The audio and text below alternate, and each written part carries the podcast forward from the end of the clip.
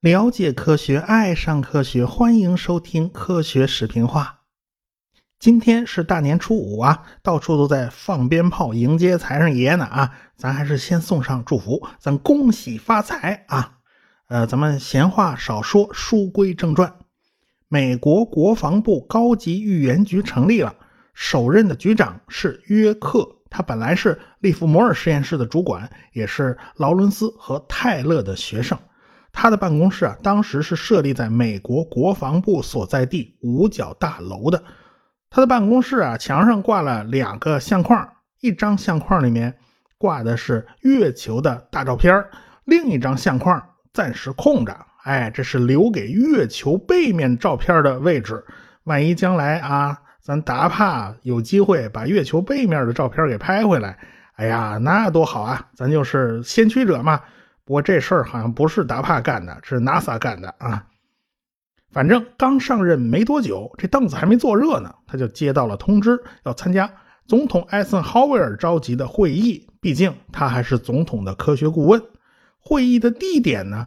呃，这还挺老远的，是在加勒比海的波多黎各。波多黎各这个岛啊，本来是西班牙的殖民地，后来在美西战争之中啊，西班牙人输了啊，输了个底儿掉。呃，就被美国人给占了。就在波多黎各的西北角有一个雷米空军基地。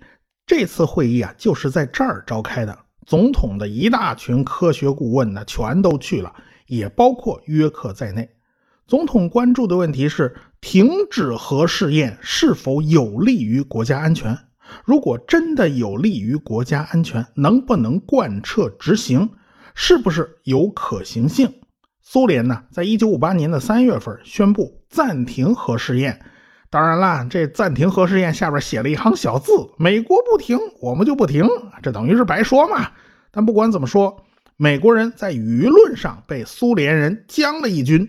哎，国际社会啊，对核军备竞赛那是非常反感的，所以美国人压力也大。美国总统呢，就不得不做出回应，因此才有了这一次大讨论。总统的科学顾问团的领袖啊是拉比，拉比是一位著名的科学家，他是核磁共振的发现者。一九四四年诺贝尔奖的得主拉比对总统说了：“禁止核试验是有利于美国的国家安全的。”他的同事叫汉斯贝特，曾经做过计算，哎，苏联的核弹呢那是有缺陷的，这个核弹非常容易提前起爆。假如从现在起大家都停止核试验，那么苏联核弹的缺陷就再也得不到改正的机会了。这反而有利于美国的国家安全。这就好比啊，一个成年人和一孩子约定啊，咱俩都别长个了，咱就这么高吧。那孩子肯定是吃亏的呀。啊，是，人刚长一半啊，你不长了，说好的一起长大的嘛，你怎么能不长呢？对吧？这个汉斯贝特呀，他也不是一般人，他出生在。斯特拉斯堡那时候，斯特拉斯堡是德国领土，后来被划到法国去了。哎，那时候他因为逃避纳粹迫害，就来到了美国，参加了曼哈顿工程和后来的氢弹工程。他后来呢，因为在恒星的核融合方面的成就，获得了1967年的诺贝尔奖。但是当时是一九五八年，他还没获奖呢。恒星的核融合呀，和氢弹它是有千丝万缕的联系的，所以这都是一顺边的知识啊。伽莫夫后来主导宇宙大爆炸的研究，也有贝特的份儿，但是他纯属打酱油，是帮伽莫夫他们审稿。伽莫夫就是为了凑足三个人嘛，呃，因为他这个名字太像伽马了，哎呀，他觉得贝特的名字特别像贝塔，他那学生呢，那名字特像阿尔法，所以呢，他就凑了这么三个人啊，这个写论文艺术名阿尔法、贝塔、伽马，把那杂志编辑吓了一跳，这算是玩了一把行为艺术啊。咱扯远了，咱扯回来。就在总统的顾问班子连续两轮投票之中，哎呀，其他那些个知识分子全投了赞成票，除了约克。约克投了弃权票，因为约克本人呢，他进退两难。因为不管是劳伦斯也好，还是泰勒也好，他们对约克那都是有知遇之恩呐。你知道师徒如父子啊，那劳伦斯几乎就相当于约克的师傅啊。哎，这俩偏巧都是支持核军备竞赛的，你要是啊说投票同意，说我禁止核试验，那不是寒了他们的心吗？而且啊，假如停止核试验的话，利弗摩尔实验室等等一大堆的实验室，那日子就不好过，说不定就饭碗就砸了。哎，你起码得削减预算呐，裁减人员呐，很多人可能就丢饭碗。这个约克他刚从利弗摩尔实验室出来，他不能不考虑部门利益，对吧？他是利弗摩尔实验室出来的嘛，哎，所以到哪儿啊，这个部门利益他都会存在，不管是哪国政府啊。但是在第二天的讨论之后，约克就改变了主意，他决定支持总统停止核试验的这个意见。他的行为啊，就彻底把泰勒和劳伦斯给激怒了。你小子怎么能胳膊肘朝外拐呢？啊，白培养你了！这约克呢，就好比是猪八戒照镜子，那里外不是人呢，那也没辙呀。这不是约克一个人能扭转的。最近呢，总统顾问班子大换血，支持禁止核试验的人他占了上风，泰勒以及他们原子能委员会那帮人呢，就落了下风了。总统呢，雷厉风行，过了两个礼拜，他就和苏联方面接触。双方决定在日内瓦召开专家会议，咱先解决技术问题。哎，确定停止核试验的实施办法，这事儿不能靠口头承诺，大家必须实现相互监督，咱谁也不许偷着搞核试验。这专家团的首席专家呢，就是劳伦斯啊，他被总统抓了差呀，总统特地派了一个主战派去谈判，他明白。像劳伦斯这种主战派啊，他一定是一丝一毫都不会放过苏联人的。对方要想偷奸耍滑呀，那门儿都没有。那国防部高级预言局的任务也就随之而来了，那就是研发监视对方核试验的技术。这个工程代号叫维拉，下面划分了三个子项目：维拉 H、维拉 S 和维拉 U。维拉 H 呢是用卫星监视地面，看看有没有核试验的迹象啊！我在天上看着，你跑不了。啊，维拉 U 呢是检测地震信号，建立庞大的地震台网，核试验是会引起地皮震动的。维拉 S 则是一种监视太空核试验的技术，这在当时来讲都是绝密项目。仅有这些还是不够的。约克就构想了一个补充计划，那就是为美国建立一个能够挡住核导弹的防护罩。哎呀，你一听这科幻味儿就上来了，这得多大一防护罩啊！其实这个想法呢，来自于约克的手下，这个人叫克里斯托菲洛斯。这个人呢，也是有传奇色彩的。这个人出生在了美国的波士顿，但是他七岁那年他就回了希腊，他老家是希腊的。童年时代，他就是在老家希腊度过的。后来呢，他考上了希腊的国家技术大学。一九三八年，他毕业了，他进了一家电梯厂当工程师。大家也都知道，这一九三八年不是什么好日子啊。很快，那世界大战就打起来了，德国人就入侵了希腊，这电梯厂啊就被德国人霸占了。这德国老板就把这家电梯厂改成了一家卡车修理厂。哎呀，这个德国老板还留下了一大堆德文版的物理书籍啊、杂志啊。这个克里斯托菲洛斯啊，就非常好学。他看着这个书啊，他来劲啊，觉得哎呀，这东西好玩。但是他一个字都看不懂啊，他不懂德语啊，所以他就努力学习德语，终于把这些物理书和技术杂志他全都看懂了。原来这些书上讲的就是有关回旋加速器的知识。没人能说清楚他在二战期间他到底干了些什么。就在那几年，他从一个电梯工程师就变成了最具独创精神的科学家之一。他怎么变过来的，我真是不知道。战后的1948年，他给位于伯克利的加州大学放射性实验室写信，阐述了自己有关加速器的构想。但是因为啊，他不是业内人士啊，他遣词造句他不太正规，内容写的非常晦涩，所以大家都读不懂。好不容易，利弗摩尔实验室的科学家看到了他的信，看懂了。哎呀，原来他描述的是一种同步加速器。呃，在当时呢，美国人和苏联人已经分别搞出了自己的同步加速器。克里斯托菲洛斯啊，他晚了一步。正因为克里斯托菲洛斯他晚了一步，他的来信没能得到重视。人家一想啊，这家伙一定是看到了美国或者苏联人发表的论文。就不相信他是个独创。这事儿往下一搁，就是两年。两年以后，哎，这克里斯托菲洛斯啊，他又出幺蛾子了。他又给人家利弗摩尔国家实验室，他写了一封信，声称他发明了一种新的粒子加速器。这封信又被别人给扔一边去了。你一边玩去啊！再过两年。是两年复两年，两年何其多啊！有两位布鲁克海文国家实验室的科学家发明了一种新型粒子加速器，可以把粒子加速到十亿电子伏特的能量。克里斯托菲洛斯那时候正好在美国，他看到这论文以后啊，写信要求确认自己的知识产权。哎呀，他早就把这东西发明出来了，这知识产权应该归他。结果大家从利弗摩尔实验室把他两年前写的信翻出来。果然，他的构想跟最新的粒子加速器他不谋而合，他抢到别人前面去了。哎呀，这一下克里斯托菲洛斯一下就出名了。一个希腊的电梯工程师居然设计出了最新式的粒子加速器，这种事儿当然是特大新闻了。哎呀，这个了不得啦，这人才难得呀！于是他就被布鲁克海文国家实验室给聘用了。就在布鲁克海文国家实验室，他亲眼看着自己设计的那个粒子加速器就这么被造出来了。但是他对此已经索然无味。哎呀，人兴趣转移了嘛？是约克发现这家伙脑子鬼精鬼精的，里面什么主意都有。哎，他就把他从布鲁克海文国家实验室给挖到了高级研究计划局。哎，克里斯托菲洛斯就做了一个非常大胆的设想：假如。在大气层上方爆炸一大堆氢弹，会在大气层上方制造出无数的高能粒子。这些粒子都是带电的，在地球的磁场之中，哎，它们出不去，它们可以形成一朵云，飘在头上，笼罩在头上。哎呀，当苏联的核导弹打向美国，穿过这一层高能粒子云的时候。电子元件就被打坏了，什么甚至可能被烧毁啊！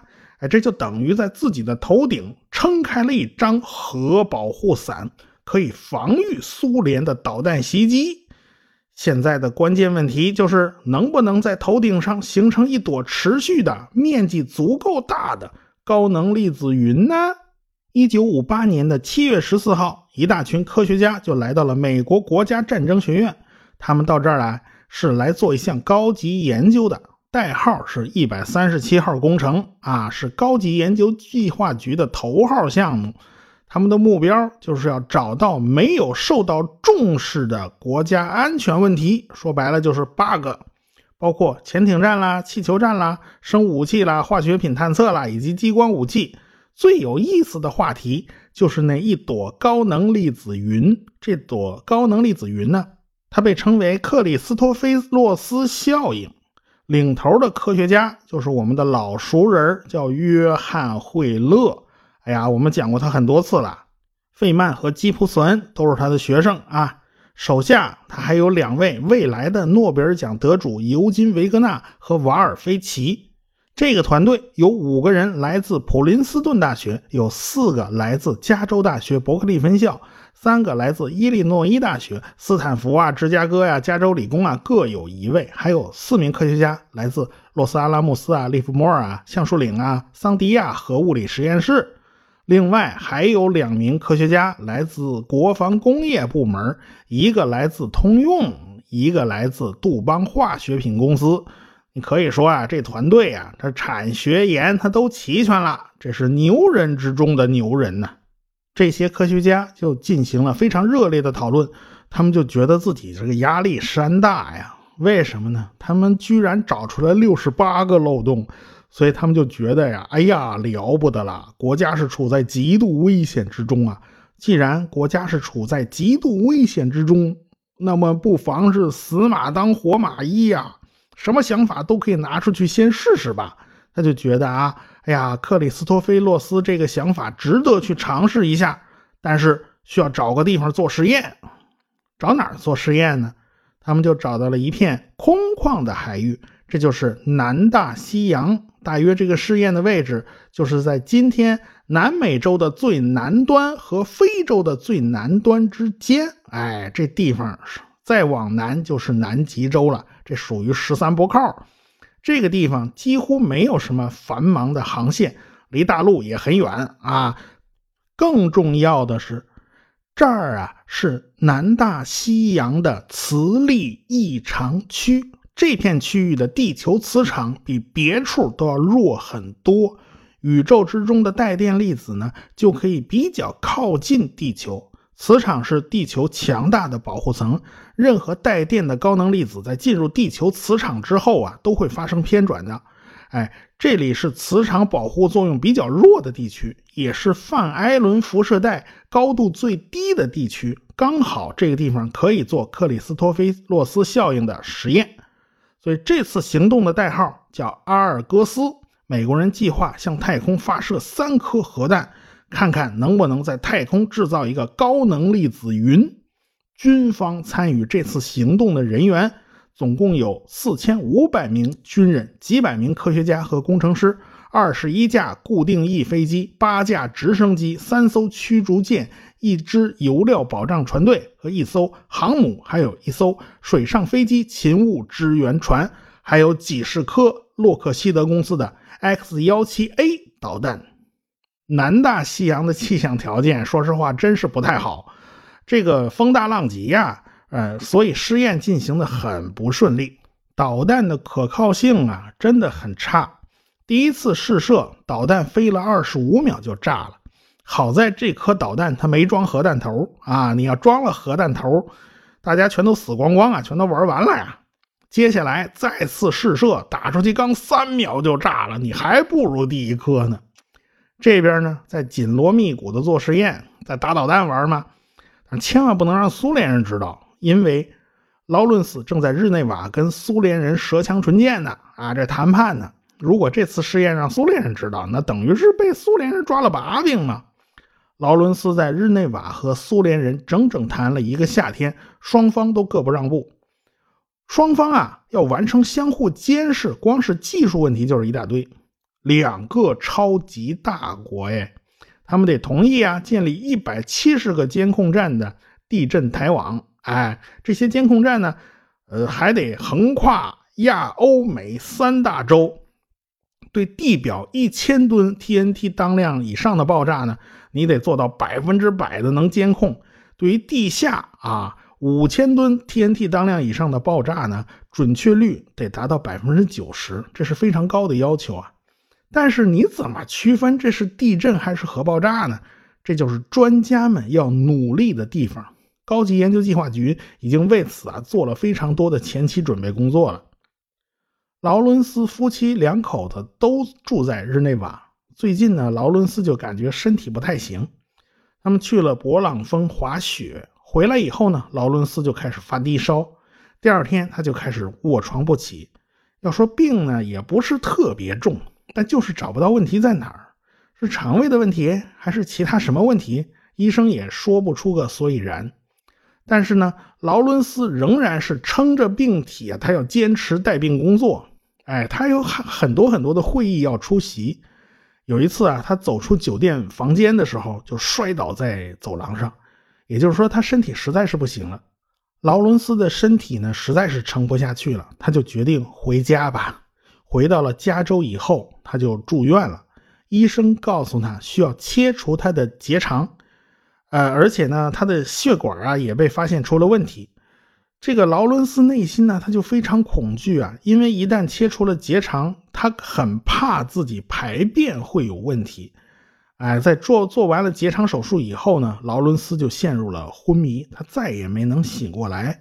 一九五八年的八月二十七日，劳伦斯与世长辞，享年五十七岁。他去世的时候年纪并不大。